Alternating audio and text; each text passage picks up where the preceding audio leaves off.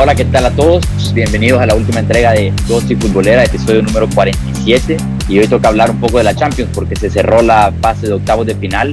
Ya tenemos a los ocho clasificados que, que van a estar en el sorteo de cuartos de final este, este fin de semana. Y, y, bueno, les dejamos aquí los nombres. El Liverpool fue el primero, el Porto, Borussia Dortmund, Real Madrid, Manchester City, Chelsea, Bayern y PSG. Entonces, el Real Madrid termina siendo el único equipo español en seguir en la, en la Champions y aquí hemos discutido que el fútbol español está dando cada vez una peor imagen en Europa. Se está viendo años seguidos. El mismo Real Madrid se quedó en octavos dos años consecutivos. Eh, entonces, ahora es, es, el Madrid. Es el Madrid el único representante de, de España en la, en la, máxima competición europea, algo que no se hubiera esperado quizá. Eh, por otro lado, tenemos al Porto que dio la gran sorpre sorpresa, dio el campanazo contra la Juve. Tenemos dos equipos de la Bundesliga, que son el Dortmund y el eh, Bayern Múnich. El Leipzig se quedó a manos de Liverpool. Y de la Premier tenemos dos también, el City, tres, perdón, el Liverpool, el City y el Chelsea. El único francés es el PSG. Les quiero preguntar a cada uno de ustedes, empezamos con vos, Marco, ¿qué eliminatoria les, les sorprendió más? Eh, está claro que hay, hay varias sorpresas, pero no solo en, en, en, cuanto al equipo que pasó, sino en cómo se dieron las cosas. Marco. Bueno, primero que todo, ¿qué tal a todos? Un abrazo, eh, gusto estar nuevamente aquí. Eh, el partido que más me sorprendió a mí, la verdad, fue el del, que creo que todos estamos de acuerdo, fue el Porto Juve, fue la serie que más me, pareció, me sorprendió, pues nadie se imaginaría que la Juventus iba a quedar eliminada, pero el Porto siento yo que fue mucho más superior al, a la Juventus, se nota las ganas que tenían y cómo ellos querían el pase, se notaba en el juego entre ellos. Pepe sacando de chilena al minuto 123, la última jugada de ataque de la Juventus, se veía que el Porto sí lo quería más de lo que lo quería la, la Juventus, y eso que jugando con uno menos. Sí, eh, sí, no, definitivamente a mí lo que me sorprendió fue el, bueno, la falta de protagonismo quizá de, de, una figura como Cristiano, también por mérito del Porto, que lo supo anular, supo anular a Cristiano Ronaldo, empezando por Pepe, que seguro es el que mejor le conoce. Eh, y a partir de ahí, a partir de anular a Cristiano, se te hace todo un poco más fácil porque, y aquí lo hablábamos, que depende mucho de Cristiano Ronaldo, la Juve, en, el tema del gol. ¿no? Entonces, eso creo que fue el gran mérito del, del Porto y, y, obviamente sorprendió, pero fue mejor en ambas.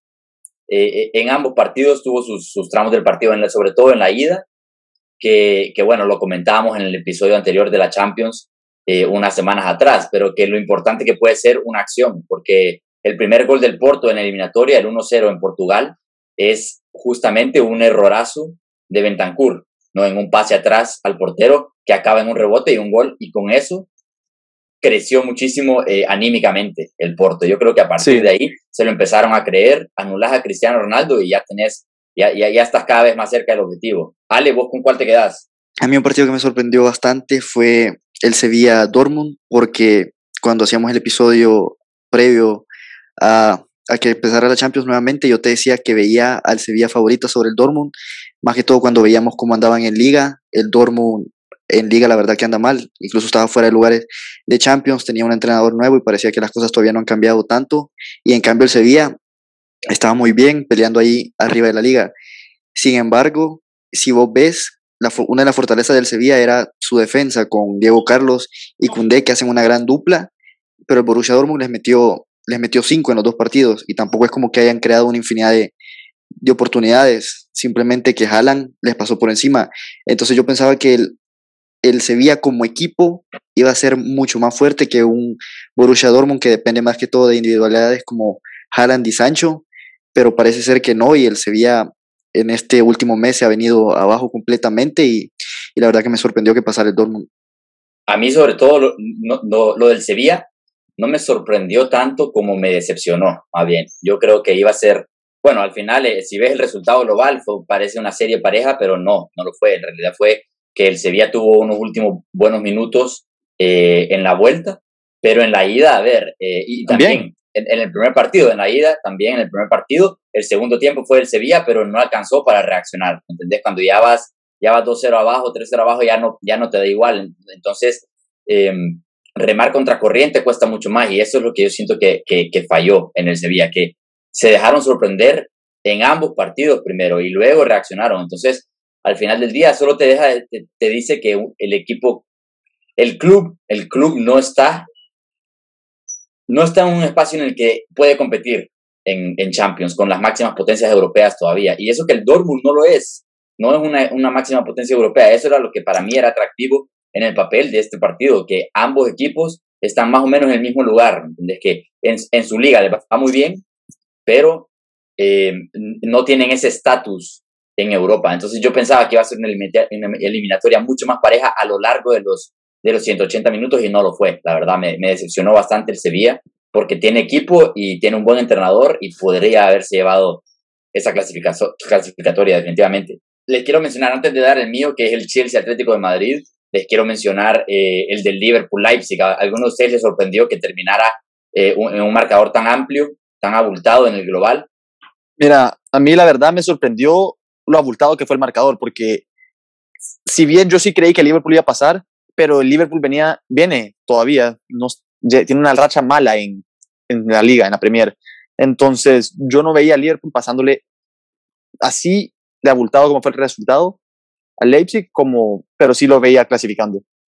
Otro equipo que a mí me decepcionó, porque yo pensaba, de hecho yo tenía mis dudas sobre si clasificaba el Liverpool, así como venía descomponiéndose en, en la Premier. Ale, vos. Sí, a mí también me, me sorprendió que le haya metido cuatro, especialmente a Leipzig, porque si un problema ha tenido el Liverpool en este 2021 es su falta de gol, y tampoco es que Leipzig sea un equipo eh, fácil al que les mete muchos goles, más cuando consideras que tienen un Upamecano y Conate.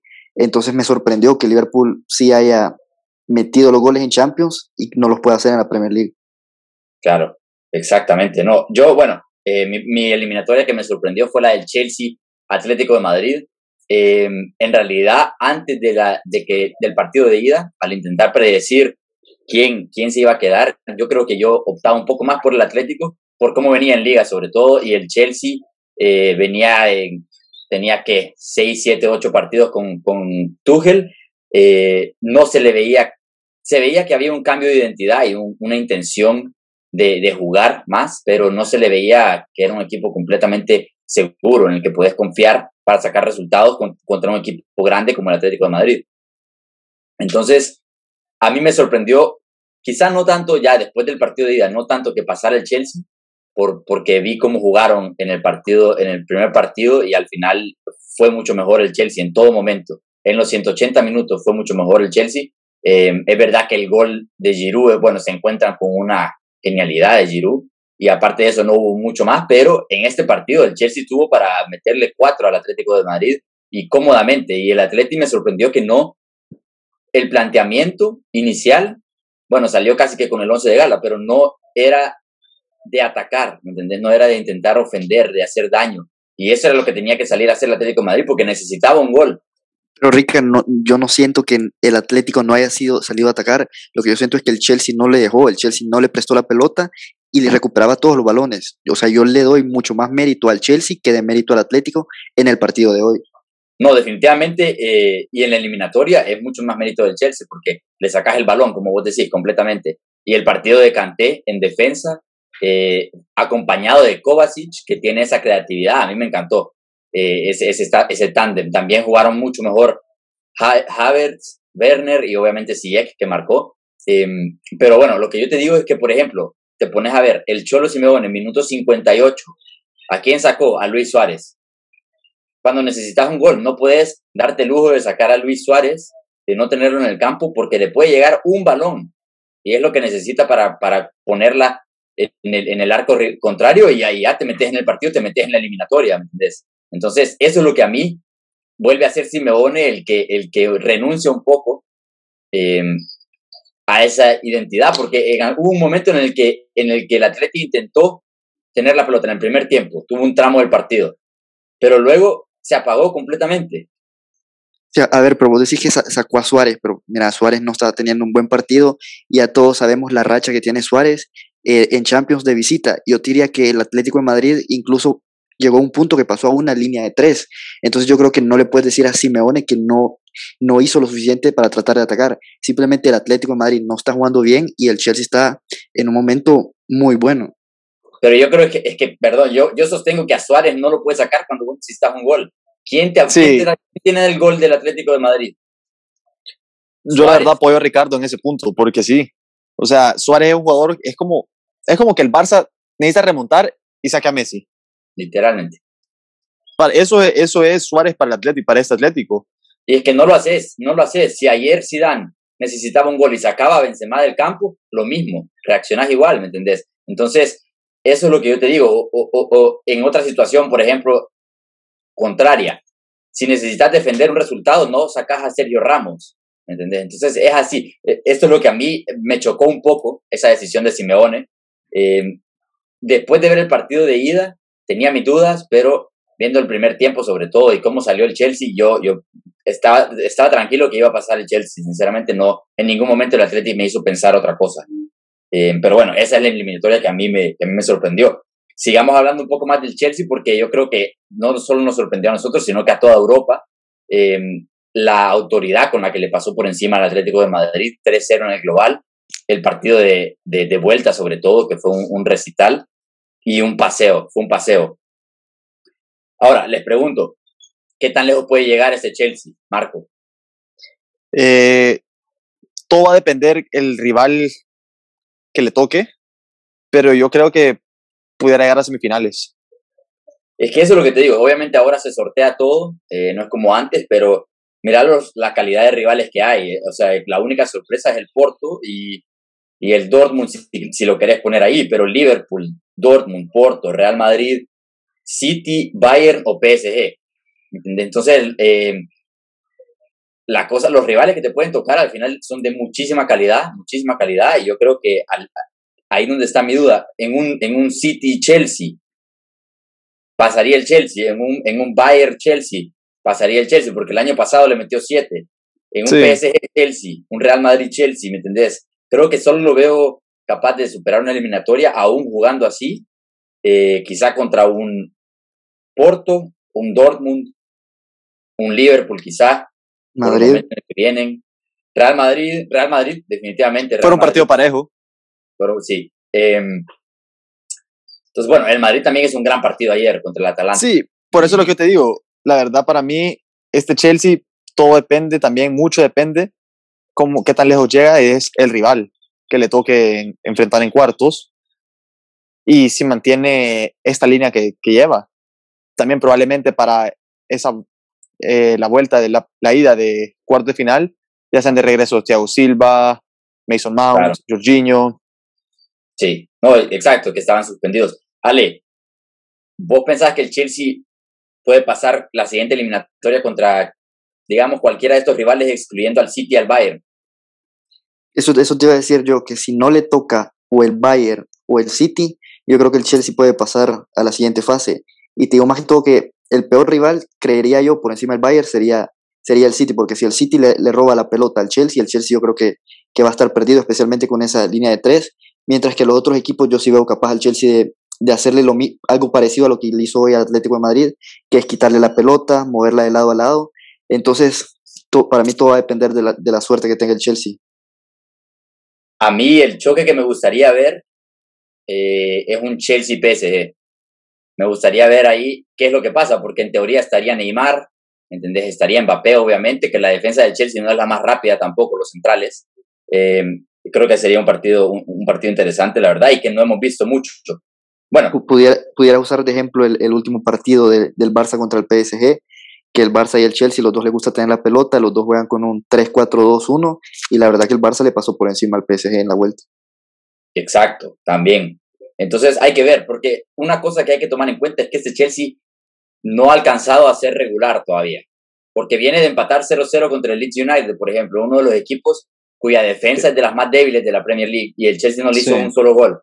¿Entendés? Está bien porque es, más sólido en defensa ahora el Chelsea, muchísimo más sólido, pero no, no le hace un gol al Leeds United, eso es preocupante. ¿entendés? Entonces, requiere de, de, de, que se le den las oportunidades, ¿entendés? Eh, porque tener la pelota, tener la pelota al final no, no siempre es lo mejor si no sabes ser incisivo con ella, ¿o no, Ale? No, que yo no estaba de acuerdo que vos diste que el Chelsea todavía no había llegado a la estabilidad cuando lleva 13 partidos invictos y 9 de ellas son victorias, para mí eso es estabilidad. Claro, pero fíjate en los otros partidos, ya lleva tres resultados 0 a 0 en esos, en esos em, en esos 13 partidos. Y evidentemente no son derrotas, tenés toda la razón. Em, lleva invicto desde que llegó, el equipo tiene buenas, da, buenas sensaciones, pero hay unidad en el grupo además. Pero al final del día no le hace un gol, cuando, porque es importante que no te metan goles, definitivamente. Pero también tenés que aprovechar esos espacios que te quedan. Y si nos ponemos a pensar en las temporadas de Timo Werner, de Kai Havertz, aunque tuvo, bueno, una lesión y coronavirus, pero la de Timo Werner sobre todo, que ha estado sano toda la temporada, que llegó al Chelsea temprano en el verano y aún así es el que más falla del equipo, definitivamente.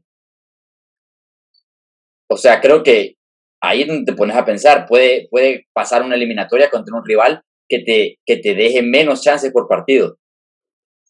Eh, mira, Ricardo, con eso de, de, de Werner, pero igual era él en el, en el Leipzig, solo que en el Leipzig de una de esas siete oportunidades que, se, que creaba para él, aunque sea una metía. Yo creo que eso es lo que tiene que cambiar él ahorita y empezar a, porque las oportunidades las crea, pero él todavía está en ese, hace falta ese pequeño detalle de meterla.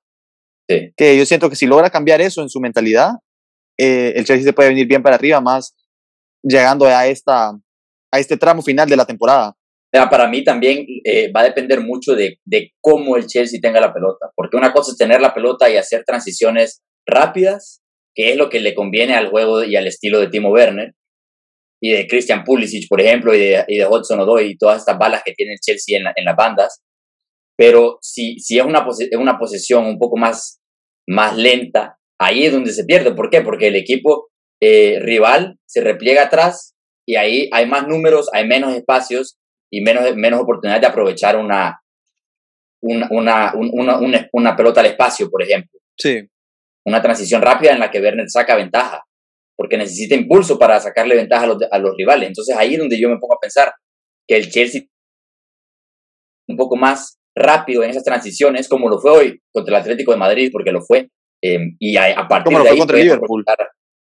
También, y a partir de ahí pueden aprovechar a, a, uno de sus mejores hombres en ataque, porque lo sigue siendo en cuanto a calidad, ¿no?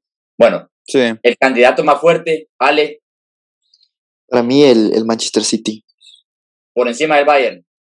Yo creo que sí, este año sí. ¿Y vos, Marco? Yo sigo creyendo que es el Bayern Múnich. Sigo con eso, esa mentalidad, la verdad. Y me gustaría verlos enfrentarse de entre ellos dos en, en cuartos. Una final anticipada ahí.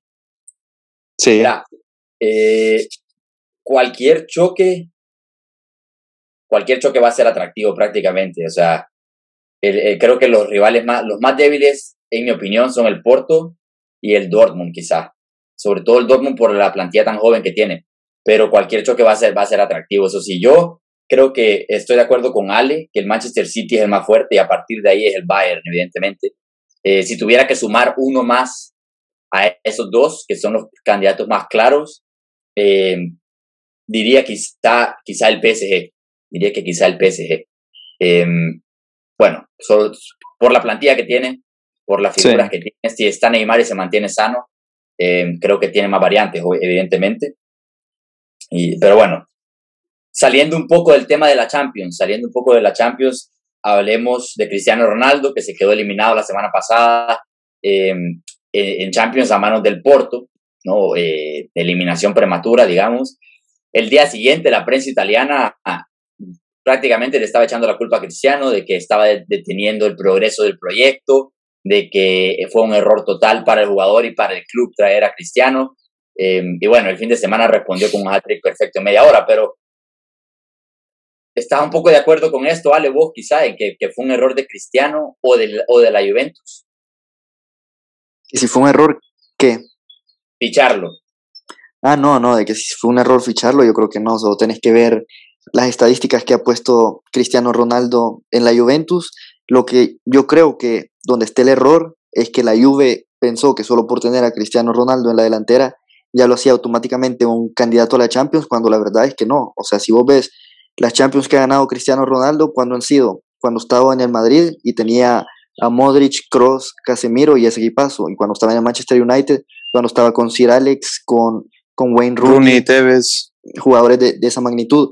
Entonces, la Champions League rara vez te la va a ganar un solo jugador por él mismo. Entonces, yo creo que ahí está el error que no se armó. Demasiado bien el equipo porque el único el problema de la Juve no es que no meta goles, el problema de la Juve es que en el mediocampo a veces te lo ganan, la defensa a veces está muy floja, muy veterana y los otros están muy jóvenes, entonces yo creo que ahí está el, mayor problema. Y bueno, Cristiano Marco acaba contrato en 2022, firmó por cuatro años cuando firmó por la Juventus. Eh, este es el tercero.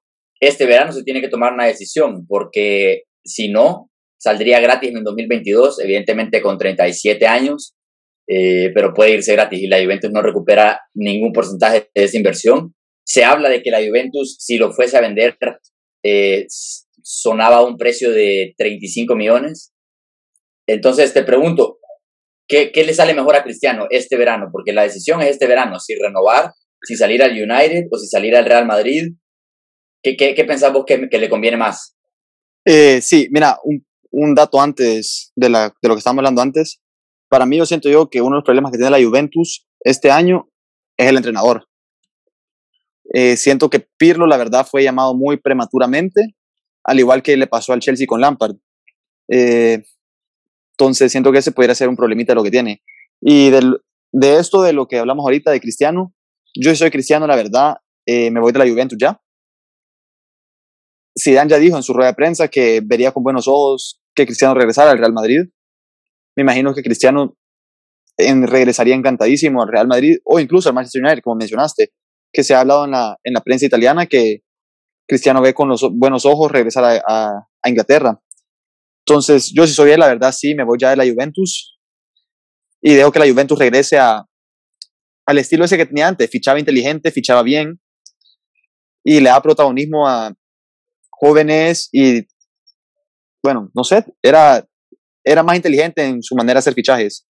Eso, eso es una de las, eso, eso tenés toda la razón, es una de las cosas que, que bueno, que creo que ya lo había mencionado yo, pero que la Juve fichaba muy bien, sobre todo oportunidades de mercado gratis, por ejemplo, como Pirlo, Pogba en el pasado. Eh, el fichaje de Arturo Vidal, por ejemplo, que fue algo que duró eh, cuatro o cinco años y, y, fue clave para todo lo que consiguió la Juve, ¿entendés? Sobre todo en el medio campo. Y por supuesto que tenía a una, una defensa en Chiellini, Barzagli Bonucci que era sólida, que era joven, pero que ya no lo es. Entonces ahora la Juventus intentó adelantar a ese cambio de ciclo con, con De Ligt, por ejemplo, con Demiral. Ambos son buenos, buenos centrales, en mi opinión son buenísimos centrales los dos tiene mucho potencial, pero no, no han dado la talla, como mencionaba Ale, lo de, lo de no, no ha dado la talla, ¿entendés? Lo de Demiral tampoco. Eh, Demiral, sobre todo, no, tiene tanto protagonismo, pero de Ligt sí.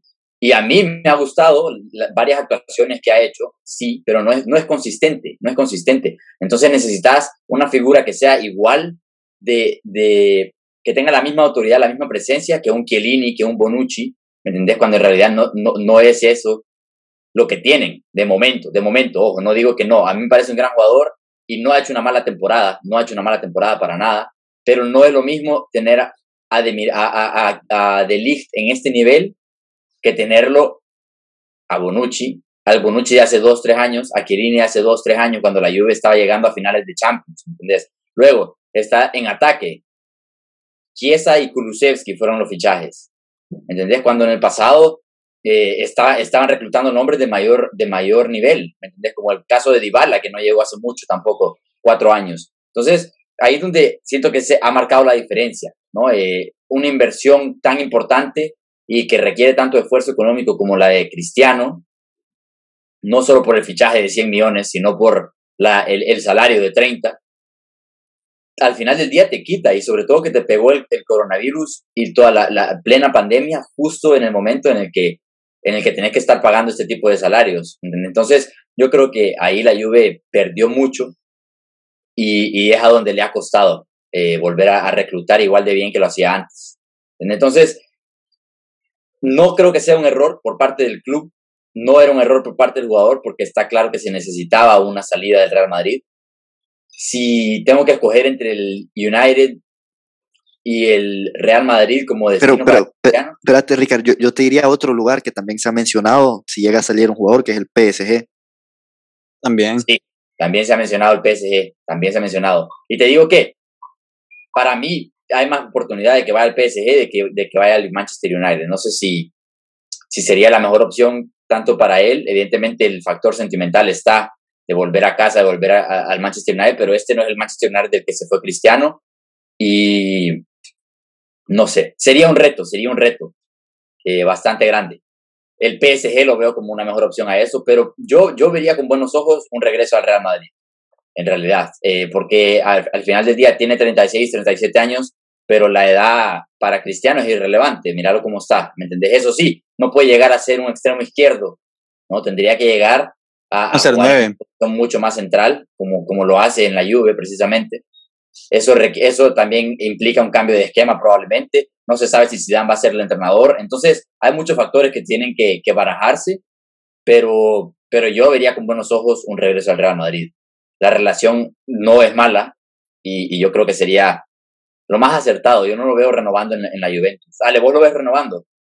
No, yo no lo veo renovando, pero yo, en cuanto hablamos del Real Madrid, si a Cristiano le convendría irte al Real Madrid, sí. Si al Real Madrid le conviene que llegue Cristiano, para mí no, porque si llega Cristiano, uno, significa que estás renunciando a fichar ya sea o a, fichar ya sea o a Haaland o a Mbappé, y lo segundo es que te estás dando cuenta que la plantilla del Real Madrid está envejeciendo. ¿Cuánto tiempo llevas vos diciendo que el Real Madrid no ha fichado un 9 como sustituto para Benzema?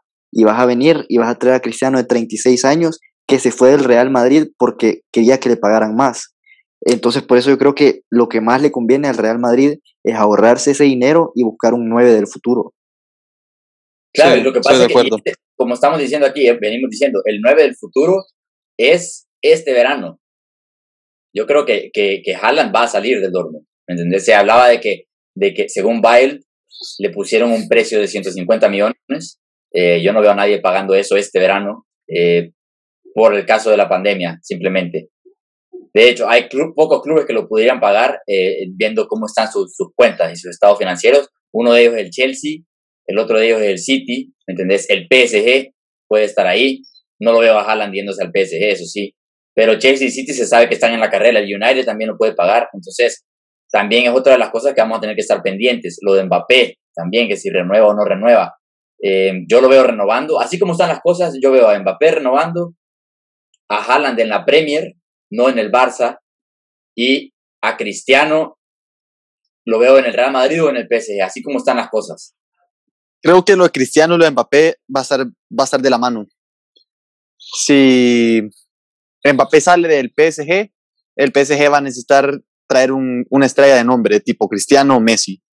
Si Mbappé decide renovar, a Cristiano lo veo lejos del París y lo veo más yéndose por Manchester o Madrid.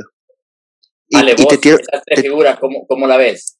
Espérate, solo antes, lo que decía Marcos, solo te quería tirar algo que no se ha mencionado, pero si Mbappé sale el PSG, yo podría ver a Griezmann acabando el PSG, campeón del mundo, francés, el PSG siempre lo ha querido y el Barça le va a querer dar salida.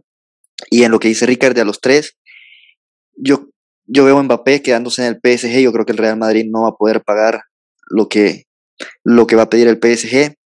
Yo veo a Cristiano regresando al Manchester United y yo veo a, a Haaland vistiéndose de celeste. En el City. Bueno. Eh, Interesante. ¿lo ves, ¿Lo ves en el United entonces a Cristiano? Yo creo que sí, para mí hace muchísimo sentido. Edinson Cavani lo más probable es que, es que se va a regresar a, a Sudamérica. Dicen que está interesado en Boca y que ya no quiere seguir en la Premier. Le hace falta un 9. Anthony Marshall anda nivel muy bajo y como vos mencionabas, el factor sentimental, yo creo que para mí es el equipo que más sentido hace. Sí. A mí me gustaría verlo en la Premier, eso sí, pero, pero a ver, es que la Premier es exigente, aunque bueno. Si pero a ver, si, Cristiano regresa a la Premier. Sí. Pero también, si Cristiano regresa a la Premier, Cristiano solo tiene un equipo donde regresar ahí. Claro. Él no se verá, él no se verá a Liverpool, no se verá a Manchester City, ni al Chelsea. No, no, no, no, sería el United. El United, eh, y, está claro que a partir de ahí solo sería. o sea, ¿lo ves renovando vos? ¿Crees que hay posibilidades, Marco? No, la verdad que no. La, veo bien, la veo bien difícil. Entonces lo ves saliendo este verano, entonces vamos a tener que esperar a ver qué pasa. Yo, sí. bueno, viste que, que publicó algo y, esta semana en el que decía que todavía queda mucho por ganar, por crecer junto a la Juventus. Vamos a ver si eso es cierto. Al final ya sabemos que se publican cosas y luego no pasan, como el, el famoso se queda de Piqué con Neymar, ¿no? Eh, se me viene a la cabeza. y al final nada que ver y Neymar está a punto de renovar todavía con PSG.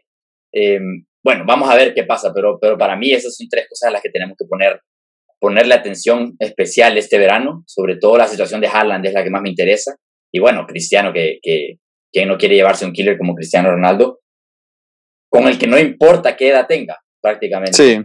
cómo se mantiene. Bueno, hasta aquí vamos a llegar hoy. Gracias por acompañarme, Ale, Marco. A todos los que nos escuchan saben que nos pueden seguir en todas nuestras plataformas digitales, Instagram, Facebook y YouTube como Dosis Futbolera, en Twitter como arroba dosis-futbolera y en nuestra página web dosifutbolera.com. Van a visitarnos y, y, nos cuentan qué piensan. Ale, Marco, gracias por estar aquí. Un abrazo. Gracias, Ricardo, y un saludo a todos los que nos escuchan. Gracias, Ricardo, por tenernos hoy aquí. Un abrazo a todos. Cuídense mucho y nos vemos pronto. Chao.